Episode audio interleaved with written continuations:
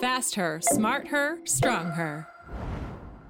Sie ist aktuell die allerbeste Rollstuhl-Leichtathletin in der Schweiz, auch auf der Welt. Sechsfache Weltrekordhalterin über 100 Meter, 200 Meter, 400 Meter, 800 Meter, 1500 Meter und Marathon. Und vierfache amtierende Weltmeisterin das Jahr an der WM zu Paris. Die Rede ist von der Katrin De Brunner. Ganz herzlich willkommen. Danke vielmals, dass ich da sein darf. Katrin, dein Palmares, wir hätten noch viel mehr können aufzählen Ich habe jetzt wirklich noch das Aktuellste genommen. Wenn du jetzt zurückgehst in die Saison 2023, die noch nicht ganz fertig ist, weil die Marathonsaison kommt wieder. Was ist so dein Höhepunkt? Ich muss ehrlich sagen, ich finde es extrem schwierig, zu sagen, was ist jetzt der Höhepunkt, weil die Saison ist wirklich mehrlichhaft, schon letztes Jahr und jetzt dieses Jahr ist es nochmal eins mehr und es ist eigentlich von einem Höhepunkt zum anderen. Und es ist fast ein bisschen schwierig für mich, um das alles zu realisieren und es geht auch alles extrem schnell. Darum eigentlich ist ja die ganze Saison mehrlichhaft und ein Höhepunkt. Und wenn du jetzt gleich an die Saison zurückdenkst, gibt es ein Bild, das noch am präsentesten ist?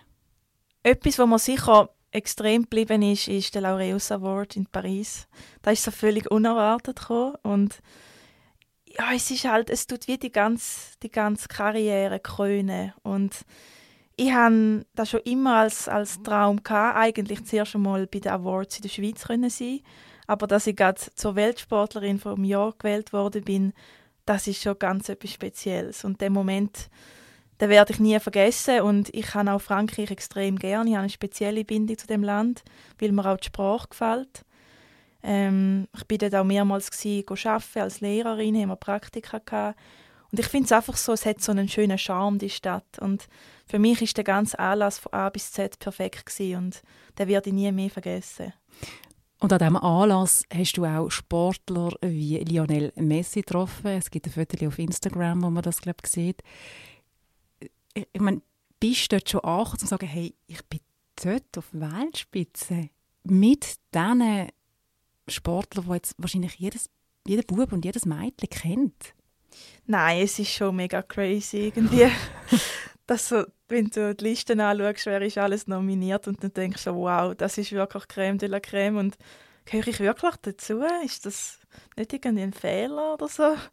Das ist schon speziell und irgendwie der ganze Anlass, nur schon wie ich abgeholt worden bin am Flughafen mit irgendwie drei Bodyguards und nachher einer Limousine und das verrückteste Hotel, das ich je gesehen habe in meinem Leben, wunderschön und mit Champagner im Zimmer gratis und also unglaublich und es ist schon eine andere Welt. Ich muss sagen, ich bräuchte das nicht immer, äh, so die mega Aufmerksamkeit auch. Aber es ist extrem eindrücklich gewesen und auch mal die Sportler live können zu sehen und ja, es ist ein wunderschöner Anlass gewesen, extrem edel alles und äh, einfach ein riesen Erlebnis. Deine allererste WM-Medaille hast du 2019 geholt, das ist vor vier Jahren. Und jetzt, vier Jahre später, bist du irgendwie in einer anderen Sphäre. Was ist deine Erklärung? Ja, es ist eigentlich wenig Zeit, wenn man so denkt, was alles passiert ist. Es ist so viel, ja, hat sich verändert in diesen vier Jahren, auch mit Corona. Ähm, und ich muss sagen, Corona war ein bisschen eine Hilfe, gewesen, weil sonst hätte ich den einen Wechsel eigentlich gar nicht gemacht. Welche? Ähm, mein Trainer, den ich jetzt habe, der Arno Muhl von Holland, hat eigentlich nur dank, sage ich jetzt, äh, Corona dann gesagt, mal er trainiert mich, weil wir wie dann, durch das, dass Paralympics ein Jahr verschoben war, haben wir mehr Zeit gehabt, um uns aneinander zu gewöhnen, um uns kennenzulernen und um genug Zeit zu haben, um uns auf Paralympics vorzubereiten. Sonst hätte das gar nicht gelangt. Und so gesagt, könnte ich jetzt sagen, hat Corona für mich jetzt auch einen, äh, einen grossen Vorteil gebracht. Und ja, ich habe eigentlich in diesen vier Jahren mein Leben komplett auf den Kopf gestellt. Du bist definitiv an der Weltspitze angekommen, gehörst selber zu der Creme de la Creme in deinem Sport. Das bedeutet, dass du von der, die zu anderen aufschaut, zu der wirst, wo gejagt wird. Das ist eine neue Situation, das ist ein neuer Druck. Wie gehst du mit dem um? Ja, es ist wirklich, es ist anders. Ähm, Früher bin ich wirklich immer die, die Vorbilder hatte. Du hast zu denen aufgeschaut.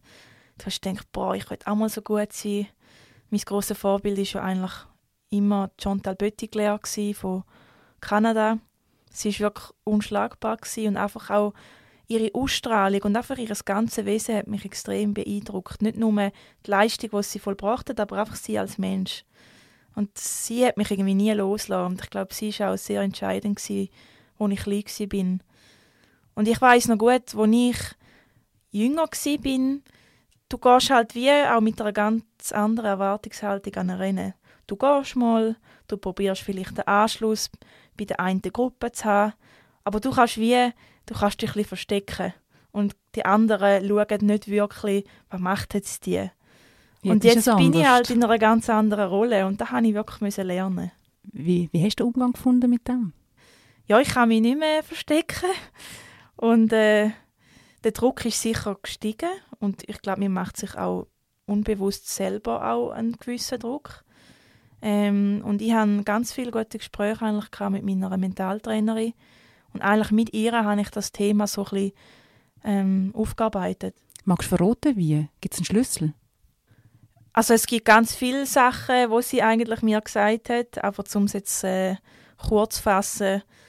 Ähm, sie hat mir mal ganz salopp gesagt, du musst eigentlich nichts anders oder besser machen als noch vor einem Jahr oder vor zwei Jahren.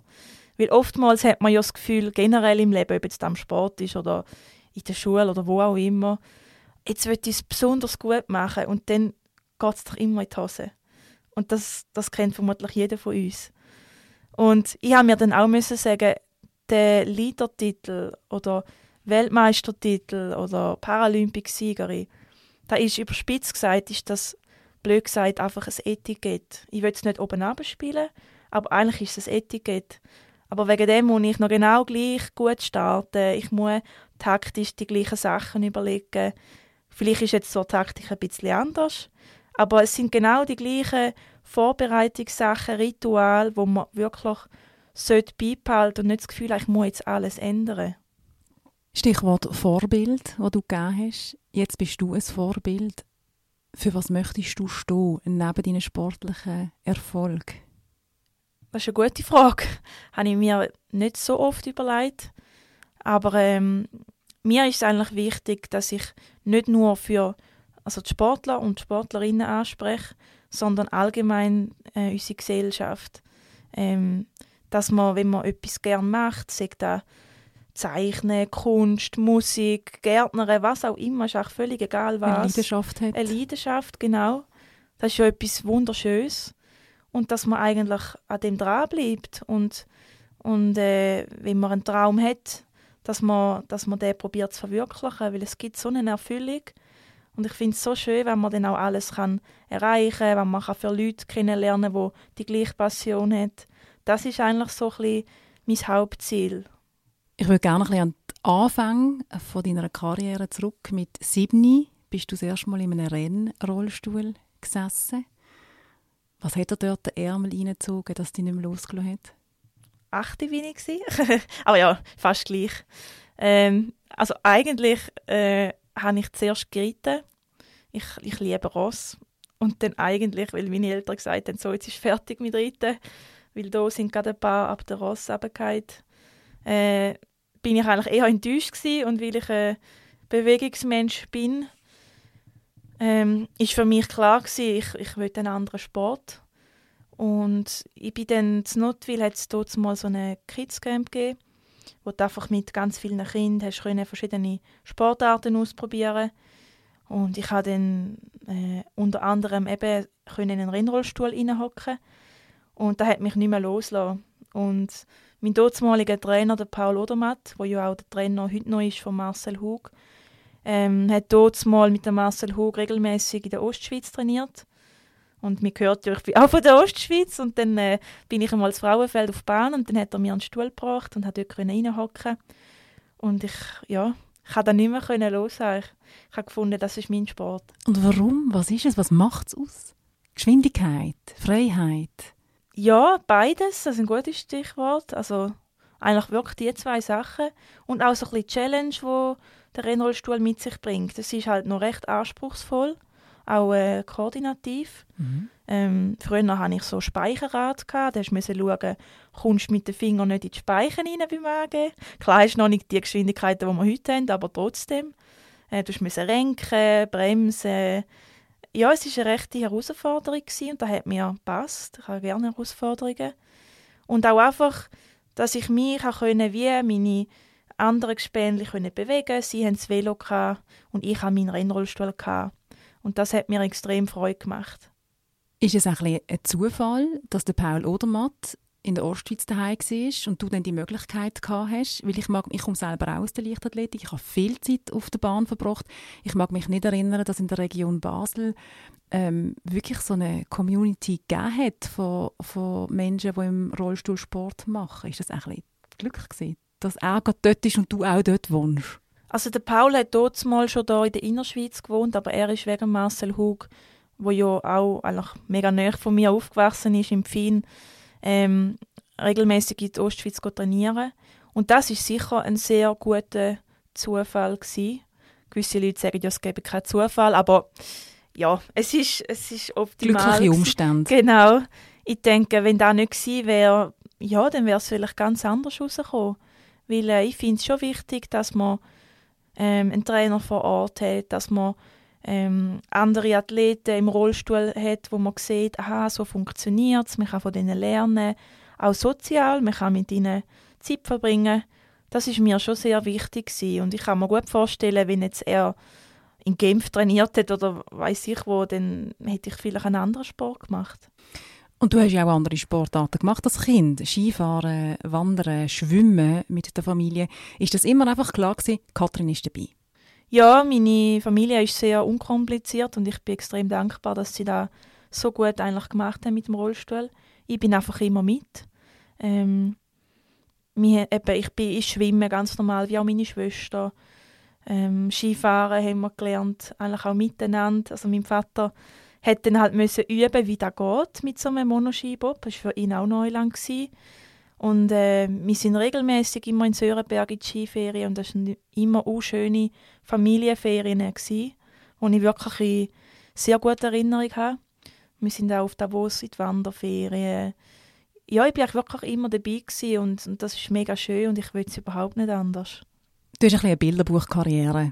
So bei den Juniorinnen sehr gut gewesen, dann der Sprung zu der Elite, dann gut, aber noch mit Potenzial nach oben und dann so von Weltmeisterschaft zu Weltmeisterschaft hat man das Gefühl gehabt, okay, wieder besser, wieder eine Medaille mehr und jetzt eben irgendwie da ankommen, wo du jetzt gerade aktuell bist.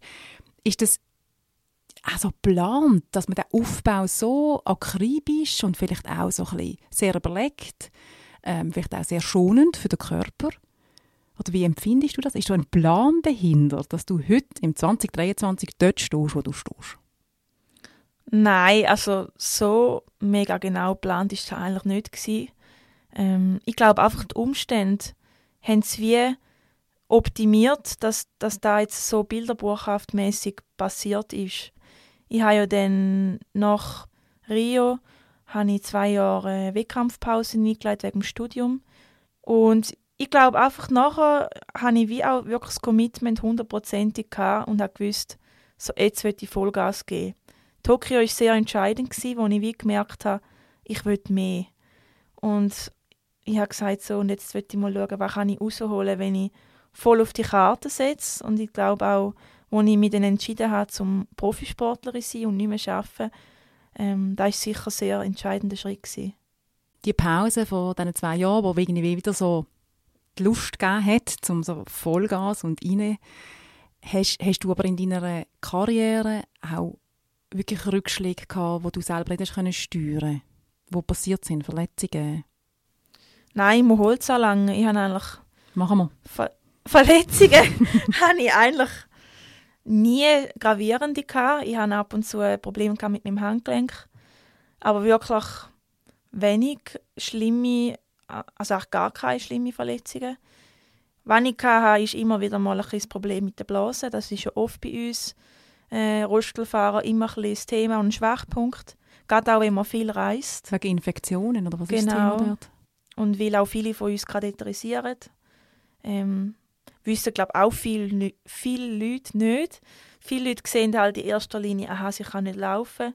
Aber ich glaube, und, und äh, erlaubt mir jetzt, um das zu sagen, dass viele Leute wie auch nicht bewusst ist, aha, Blase ist ja auch betroffen. Zum Teil auch der Darm bei gewissen, je nach Lähmungshöhe. Und das sind bei uns schon noch sehr Sachen, die entscheidend sind. Und dort hatte ich ab und zu ein bisschen Probleme, gehabt, wo ich auch musste operativ etwas machen musste. Aber verletzungstechnisch habe ich wirklich sehr, sehr äh, glimpflich davon gekommen. Auf die Reiserei wenn wir nachher noch, noch sprechen. Ich möchte noch mal beim Anfang bleiben von, von deinem Leben. Du bist auf die Welt gekommen mit einem Tumor an der Wirbelsäule. Das hat bedeutet, du bist seit Geburt oder dort, wo man davon laufen, im Rollstuhl. Wie fest hat die Tatsache, dass du anders bist als die Norm, und ich finde das immer sehr schwierig jetzt im Ausdruck, aber ich glaube, ist das okay, wenn ich das so sage? Wie fest hat die Tatsache eine Rolle gespielt in deiner Kindheit, dass du nicht kannst laufen und einen Rollstuhl brauchst, um dich fortzubewegen? Also ich muss sagen, als Kind hat es mich weniger beschäftigt als nachher als Teenager. Als Kind irgendwie, da sehe ich auch, oder habe ich gesehen, als ich als Primarlehrerin geschafft habe auf der Unterstufe, die finden das Gerät noch lässig und spielen gerne und streiten sich, wer kann in den Stuhl hocken. Und für die ist da wie, ist, die Hemmschwelle ist nicht da. Ähm, und es ist anders. Und, und die helfen auch gerne und stoßen und ja, es ist anders als wenn du erwachsen bist oder Teenager. Und ich hatte auch sehr gute Lehrpersonen gehabt. Ähm, und aus Schulhaus haben sie dann umgebaut, weil es keinen Lift hatte. Und ich hatte eine sehr schöne Primarschulzeit und auch Kindergartenzeit. Gehabt. Auch dort haben sie mich umeinander in den Klassenlager, überall mitgenommen. Ähm, sicher bin ich auch dort unkompliziert und habe es zulassen. Und auch meine Eltern. Und dort habe ich wirklich eigentlich sehr gute Erinnerungen. Ich weiß aber nachher, wo es dann so richtig Oberstufe, eben so Teenagerjahre, dort äh, hast du schon mehr damit gehadert weil du gewisse Sachen nicht hast machen oder weil du dich nicht dazugehörig gefühlt hast? Oder was ist dort so vordergründig? Ich glaube, mich hat mehr so ein beschäftigt, dass so ein das Aussehen. Mir ist auch aufgefallen, okay, ich habe jetzt nicht die, die Modelmaß, wo vielleicht in unserer Gesellschaft so ein bisschen äh, präsentiert werden. Ich habe, meine Beine sind nicht äh, gleich ausbildet oder dass ich nie gelaufen bin. Und mit dem habe ich recht Mühe gehabt und zum Teil auch heute noch, dass ich halt nicht in Anführungszeichen einen normalen Körper habe. Und ich habe wirklich müssen lernen, dass, dass jetzt zum Beispiel eben die Beine, die jetzt halt dünner sind als normal und der Oberkörper muskulöser, weil ich ihn auch brauche im Sport, dass ja da eigentlich nichts über meine Person aussagt. Und ich finde es manchmal schon noch schwierig, auch so mit den heutigen sozialen Medien, um dann können sagen, ja, ist ja egal. Ähm, ich finde, es braucht recht, recht viel äh, Willenskraft und auch, und auch Mut. Wie hast du so die schwierigen Phasen, wo du sagst, heute auch ab und zu noch hast? Was, was sind deine Strategien, um aus so einem ich möchte nicht ob das Krise will nennen oder Loch oder einfach aus diesen Gedanken, die vielleicht nicht so positiv sind, wieder rauskommst? Unterschiedlich. Manchmal rede ich dann mit Leuten, die mir gut tun, gut tun. Ähm, manchmal merke ich aber auch, ich brauche jetzt einfach Zeit für mich allein und dann gehe ich vielleicht ein bisschen in die Natur raus. Oder ich probiere mich ablenken mit etwas ganz anderem, je nach Situation. Die Tatsache, dass du deine Beine nicht kannst brauchen zum Laufen, ist das etwas, was du heute noch harter ist, macht man mit dem sich noch Gedanken. Unter anderem auch, weil du bist so erfolgreich, auch der Tatsache, weil du im Rollstuhl bist. Also du hast eben, ich, ich bin noch nie an einer Laureus ähm, Sportler-Ehrung und wird nie im Leben da kommen. Und gibt es trotzdem noch die Momente, wo, wo der Hader ist mit der, mit der Realität, wo du ja auch jeden Tag irgendwie konfrontiert wirst im Alltag, weil die Welt außerhalb von Notwil ist nicht für Rollstuhlfahrende Menschen gebaut? Also klar würde ich mir wünschen, in meinem nächsten Leben ähm, können laufen. Ich finde, ja, es wäre einfach ringer und einfacher. Aber ich kann es jetzt halt nicht ändern. Und äh, das Einzige, was ich kann, ist akzeptieren. aber auch akzeptieren, dass es Tage gibt, was mir vielleicht einfacher fällt, Tage, wo, wo es mir weniger einfach fällt. Es wäre auch gelogen, um zu sagen, dass ich überhaupt kein Problem habe mit dem Rollstuhl, das ist schon nicht. Aber ich muss sagen, ich habe momentan wirklich sehr ein schönes und erfülltes Leben mit dem Sport, wo mir extrem viel gibt. Ich habe durch den Sport auch extrem viele tolle Leute kennengelernt. Ich habe auch ein privat sehr gutes, intaktes Umfeld. Also ich bin wirklich glücklich mit dem Leben, das ich jetzt leben darf. Aber nichtsdestotrotz, wenn ich wählen könnte, würde ich schon gerne in einem anderen Leben können laufen Das Akzeptieren von Sachen, die man nicht ändern kann, das gibt es ja immer wieder im Leben. Und ich habe das Gefühl, dass, dass man auch kann lernen von dir um eben die Akzeptanz, die du jetzt gerade gesagt hast, die musst du haben. Also es ist, es ist wirklich, du kannst mit aller Willenskraft das nicht ändern. Gibt es irgendetwas, wo du wissen sagst, so, dass, das ist eine Strategie neben Natur, die dazu führt, das wende ich an und ich habe ein gutes Leben, Punkt. Ich habe ein gutes Leben. Ich glaube, wir Menschen tendieren einfach dazu, zum da zu sehen, wo wir nicht haben. Und gar nicht schätzen, was wir eigentlich alles haben. Gerade wir in der Schweiz. Und es kann schon sein, dass, dass ich oder wir Rollstuhlfahrer vielleicht manchmal ein bisschen mehr äh, Sachen schätzen, die vielleicht andere als völlig selbstverständlich sehen. Eben jetzt Thema Blase zum Beispiel. Ich glaube, äh, ein Fußgänger überlegt sich nicht, juhu, meine Blase funktioniert. Das würde ich auch nicht. Äh, aber ja, einfach so, so simple Sachen, wo, wo ein Fußgänger sich vielleicht gar nicht bewusst ist. Oder irgendwie, ich habe jetzt gerade am Wochenende wieder mal den ÖV gebraucht und bin wahrscheinlich mit dem Auto unterwegs. Ähm, und ich finde es dann immer ein bisschen unangenehm. Äh, es hat ja sehr viele Züge, die halt nicht äh, mit dem Rollstuhl gehen. Oder dann schaust du eine Verbindung, die geht und dann ist natürlich genau ein Formationswechsel. Und dann brauchst du immer die Hilfe, die zwar gut ist, aber in diesen Situationen fühle ich mich sehr unwohl. Dann bist du wirklich ausgestellt, du bist auf dem Lift. Und das habe ich nicht gerne. Und in so einem Moment wäre ich wirklich viel lieber ein Fußgänger, wo ich einfach könnte in den Zug rein und nichts überlegen Oder auch, ich, ich habe sehr gerne Strand, Meer. Und einfach allein ins Wasser laufen oder am, am Wasser entlang. Das fände ich schon auch schön. Und das ist halt auch nicht so einfach, zu ins Meer zu kommen. Du bist extrem viel am Reisen. Du hast mir vorher gesagt, in den nächsten vier Wochen bist du in fünf verschiedenen Ländern. Sachen, die sich FußgängerInnen nicht mehr überlegen ist wahrscheinlich auch Sachen beim Reisen. Mit was bist du konfrontiert, wo du dir einfach zusätzlich musst Gedanken darüber machen musst, die ich mir nicht muss machen Ja, das Reisen ist tatsächlich äh, definitiv aufwendiger als jetzt für einen Fußgänger. Gerade jetzt auch bei unserer Sportart, wir haben noch sehr viel Material. Also wenn ich jetzt äh, beispielsweise an einen Marathon gehe, habe ich äh, einen grossen äh, Tasche, die auch relativ schwer ist, mit meinem Rennrollstuhl drin. Dann habe ich sicher eine Radtasche zusätzlich, plus noch eine portable Rolle, um mich aufwärmen. Weil oftmals ist es sehr hektisch bei diesen Marathon und, oder, oder Bahnrennen. Und dann ist es einfacher, um sich auf dieser Rolle aufwärmen. Und natürlich noch ein Koffer. Und das ist sehr viel Gepäck. Ähm, und die Frage ist dann einmal nur schon, okay, wie komme ich jetzt an den äh, Flughafen? Und ich habe jetzt eine gute Lösung für mich herausgefunden, dass ich selber kann am Flughafen gehen kann. Weil auch jetzt mit der Anzahl Flüge, die ich im Jahr habe, will ich auch gar nicht immer mein privates Umfeld ja, auch belästigen, um mir immer helfen Und ich finde es auch kein gutes Gefühl für mich.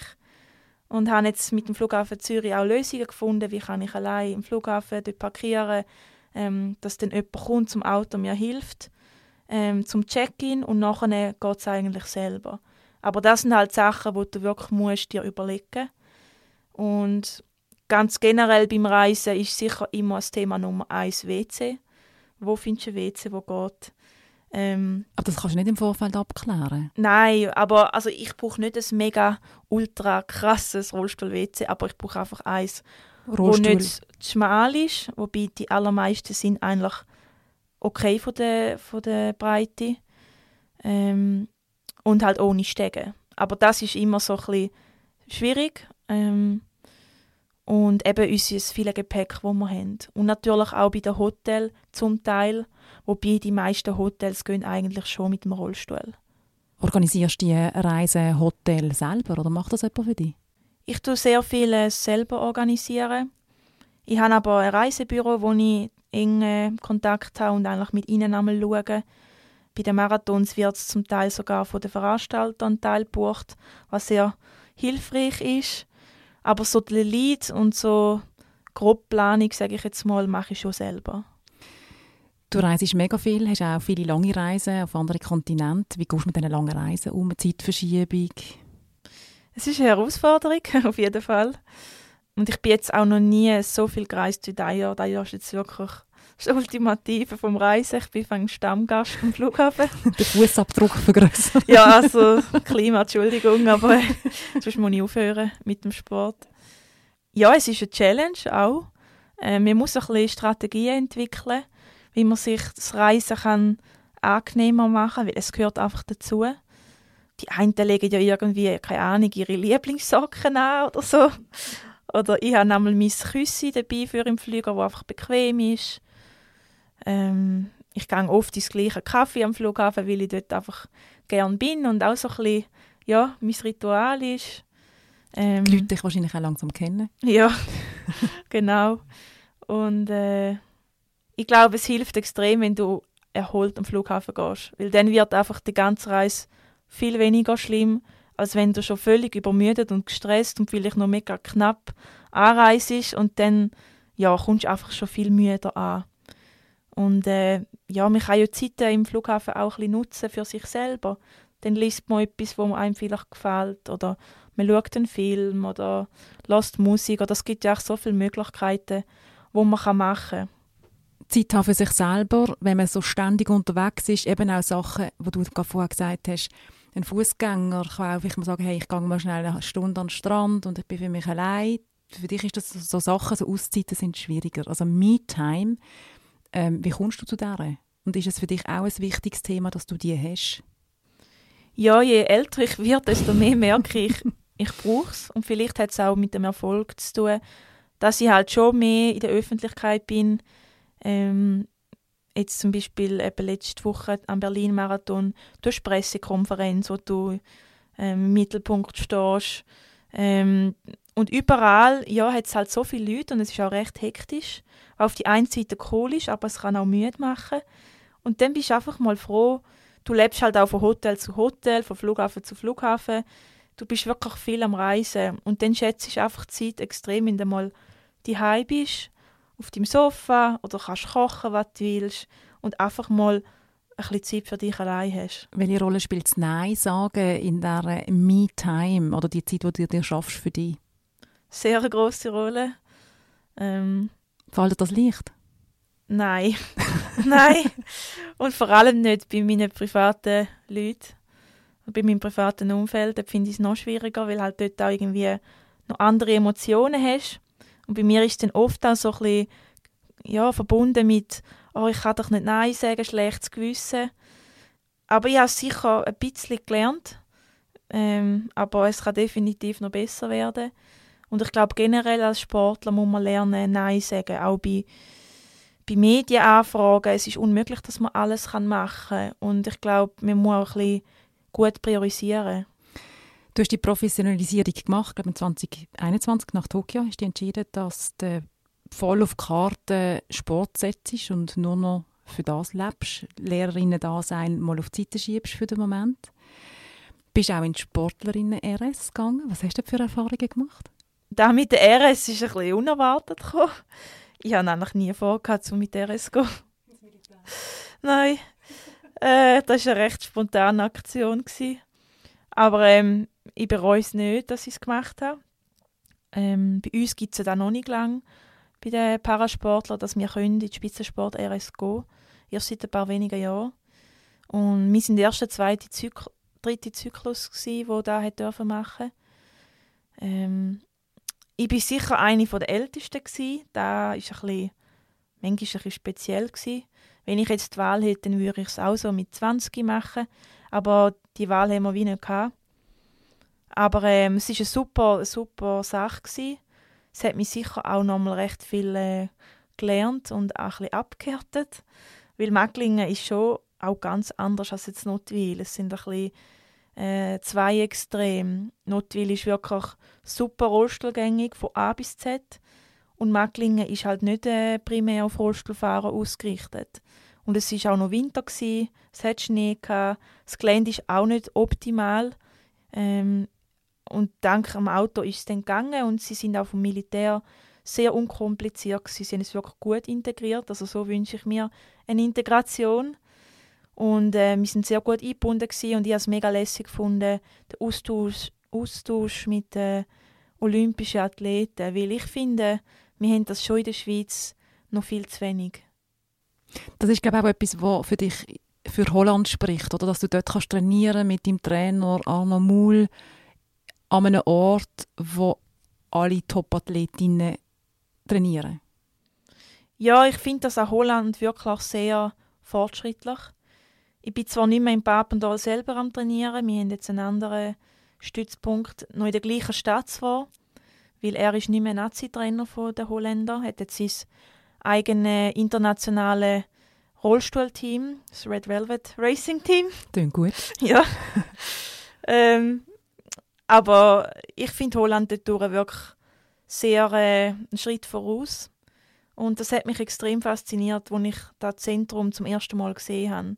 Dass dort wirklich paralympische und olympische Athleten am gleichen Ort trainieren.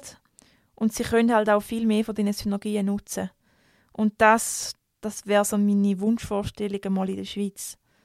Hat es damit zu tun, dass man, das Sportlerinnen-Mindset ist genau das Gleiche. Deine Herausforderungen als Leaderin an den Start zu gehen, ist genau die gleiche wie eine 800-Meter-Läuferin hat. Ja, eigentlich komplett. Und wir haben es ja auch jetzt eben in der Spitzensport-RS gesehen. Schlussendlich sind wir alle Sportler, die wo, wo Ziele haben. Wir brauchen alle einen Ernährungsberater, wir brauchen alle einen Mentaltrainer, einen Kraftraum. Äh, mit Krisen umgehen, mit genau. Rückschlägen. Das sind eigentlich, sie brauchen nicht ein spezielles Zentrum für Rollstuhlfahrer. Da hat man vielleicht immer noch so ein das Gefühl. Klar, es muss zugänglich sein, aber sonst eigentlich haben wir genau die gleichen Anforderungen und Ansprüche. Und äh, ich fände es wunderschön, wenn da in der Schweiz auch einen Schritt weiter gehen könnte. Kathrin, der Podcast ist ja so eine Reihe ähm, im Projekt Frauen Spitzensport und dort reden wir auch sehr, sehr, sehr oft über ähm, zyklusorientiertes Training. Wie ist das im Parasport? Ist das bei euch Athletinnen auch angekommen, dass ihr euch um den Zyklus und um die Optimierung mit dem Zyklus auseinandersetzt? Ich muss ehrlich sagen, ich habe jetzt mit, mit Athleten aus dem Parasport eigentlich noch nie über das geredet. Ich kann mir aber gut vorstellen, dass das auch ein Thema ist. Ähm, wie gesagt, wir sind auch Sportler, wir sind auch Frauen, die die Mens haben. Ähm, und äh, eben, ich kann mir gut vorstellen, weil es auch mehr in den Medien ist, es ist nicht immer ein Tabuthema, zum Glück, dass auch Parasportlerinnen sich Gedanken dazu machen. Machst du dir auch Gedanken dazu? Ja, auf jeden Fall. Und ich finde es einfach wichtig, jede Frau ist individuell und jede Menstruation ist individuell und schlussendlich muss jede für sich eine Lösung herausfinden, die für ihr Leben, für ihre Sportart passt. Und ich glaube, es gibt wie nicht so ein äh, allgemeines Rezept, sondern jeder muss sich selber herausfinden, was stimmt für mich. Hast du für dich herausgefunden, was für dich stimmt? Ja, ich habe Zusammenarbeit auch mit meiner Ärztin und mit meinem Umfeld und auch mit mir selber eine gute Lösung herausgefunden und ich habe die eigentlich jetzt schon lange so. Und äh, so kann ich auch mich gut auf äh, die Wettkämpfe vorbereiten und äh, muss nicht Angst haben, dass äh, das könnte das Problem sein Am Schluss, Kathrin, möchte ich ein Zitat nehmen, das auf deiner Homepage steht. Nämlich, du schreibst da drauf, Zweifel überwinden, Träume verfolgen. Was sind deine Zweifel manchmal und wie überwindest du sie? Ein Zweifel ist sicher, wie wir es schon mal gesagt haben, äh, von den Teenagerjahren, eben so ein bisschen das Äußere, wo halt durch den Rollstuhl prägt ist. Ähm, das ist etwas, wo mich vermutlich das Leben lang wird begleiten. Ähm, und wie ich auch hier schon gesagt habe, wenn ich einen Moment und ich das Gefühl habe, hm, es gefällt mir nicht so, wie ich jetzt vielleicht aussehe, dann probiere ich auch mit mir selber lieb zu sein und, und äh, entweder dann eben mit Leuten reden, die mir gut tun, oder etwas machen, wo mir gut tut. Und zum auch sehen, hey, ich habe im Fall auch ganz viele schöne Sachen an mir. In diesem Gespräch hast du von deinem kanadischen Vorbild geredet. Und wo du gesagt hast, was dich fasziniert an dieser Persönlichkeit, hast du gesagt, das, was sie ausstrahlt. Das ist wichtig. Ja, ja sie hat so etwas, so eine Aura. Ich kann das gar nicht so beschreiben. Und ich habe ja dort mal nicht Englisch können, aber irgendwie, irgendetwas an ihr war wirklich magisch. Gewesen. Und Kathrin, mit dem will ich sagen, die Aura ist wichtig. Das, was du ausstrahlst, ist wichtig. Das macht deine Persönlichkeit aus. Danke. Deine Träume, was sind die? Sportlich oder allgemein? Hm, du darfst wählen. Ich habe ganz viele Träume. ähm, und momentan lebe ich eigentlich wirklich meinen Traum. Also, können seine Passion als Beruf machen, ist, ist wunderschön. Und ich genieße es einfach extrem. Und weiß aber auch, der Traum ist dann irgendwann einmal zu Ende. Ich plane es jetzt noch nicht, definitiv noch nicht. Aber wenn dann der mal vorbei ist, habe ich auch noch andere Träume. Ich reise sehr gern, ich habe gerne Sprachen. Und ich kann mir gut vorstellen, dass ich vielleicht später mal, wenn ich nicht mehr Sport mache, auch mal reisen als, als äh, Nicht-Sportlerin, als Privatperson. Und zum dann vielleicht von gewissen Ländern auch noch ein bisschen mehr dürfen sehen als eine Rennbahn und ein Flughafen. Das Hotel. Ja, genau. du hast deine Leidenschaft zum Beruf gemacht. Das beschäftigt wahrscheinlich viele Menschen im Alltag. Viele haben irgendetwas, was sie, sie zieht, aber sie haben den Mut nicht, das zu machen. Du bist ein Vorbild für das. Und ich danke dir mega herzlich. Hast du dir Zeit genommen, Katrin, um du bei Smarter im Women's Sportcast mitzumachen? Danke auch vielmals. Alles Gute. Smart her, strong her.